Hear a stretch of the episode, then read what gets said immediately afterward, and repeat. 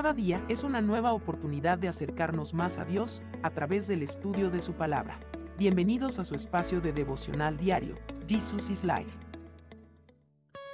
Con un abrazo fraterno les damos la bienvenida para continuar en el libro de Oseas, capítulo 13. Solo hay un Dios.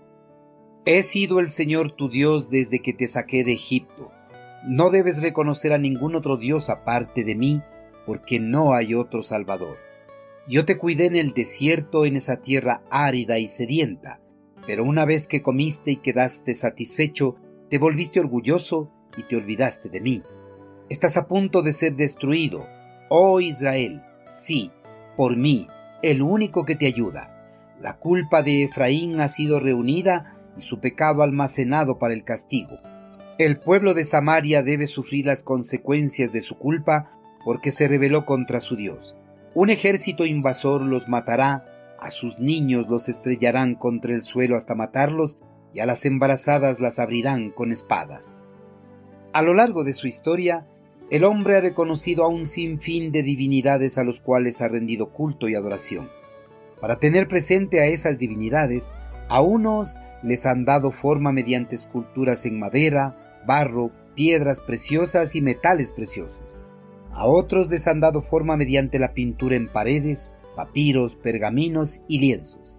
Y a otros les han rendido adoración sin tener nada plasmado que pueda representar la presencia de esas divinidades cerca de ellos. En fin, la mayoría de los hombres a lo largo de la historia humana han rendido culto y adoración a un sinfín de dioses creados por sus manos o por sus mentes, que no han podido manifestar su poder y autoridad sobre este mundo. Un verdadero Dios no necesita del hombre para manifestar su presencia cerca de ellos, sino que se vale por sí mismo para manifestarse y manifestar su poder y dominio sobre toda la creación.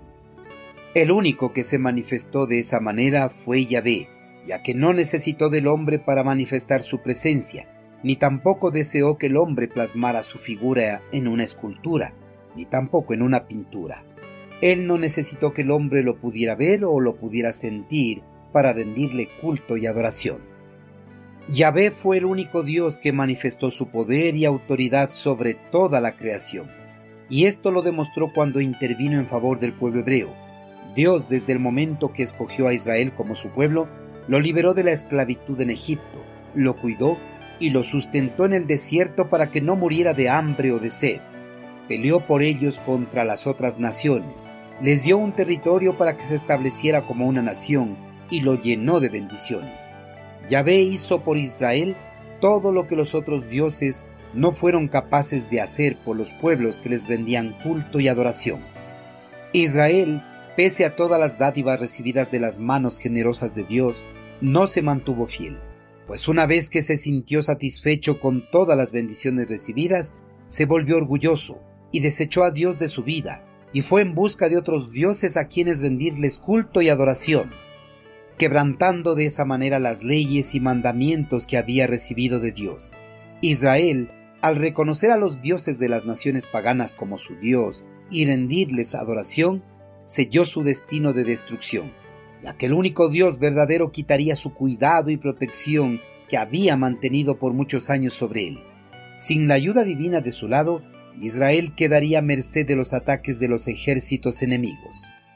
Por medio del profeta Oseas, Dios hizo saber a Israel que sus culpas y pecados, almacenados a lo largo de los años, serían las causantes de su terrible castigo.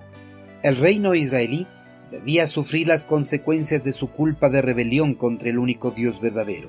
Por eso, un ejército invasor los mataría, a sus niños los estrellarían contra el suelo hasta matarlos, y a las embarazadas las abrirían con espadas. Este sería el terrible castigo decretado por el Señor por su traición y adoración a los dioses que nada hicieron para ayudarle. Queridos hermanos, la traición al único Dios verdadero se paga muy caro, pues a Dios no le gusta que ningún ser humano juegue con él. Israel traicionó a Dios y la consecuencia de esa traición fue la muerte. Si Dios castigó severamente a su pueblo elegido en el pasado por su rebelión, lo mismo lo hará con todas las personas que no lo reconozcan como su único Dios verdadero, pues no reconocerlo como Dios es una traición y rebelión, ya que Dios cuidó y protegió a cada persona desde el momento preciso que fueron concebidos en el vientre materno. Hermanos, si ya hemos reconocido a Dios como nuestro único Dios verdadero, por nada del mundo debemos volver atrás, ya que si lo hacemos, recibiremos un castigo similar o más severo de lo que recibió el pueblo hebreo en el pasado. Mantengámonos siempre fieles a Dios, rindiéndole culto y adoración solo a Él. Envíenos sus sugerencias y comentarios a nuestro correo electrónico ministerio.jesusislife.net. Este programa es una producción de Jesus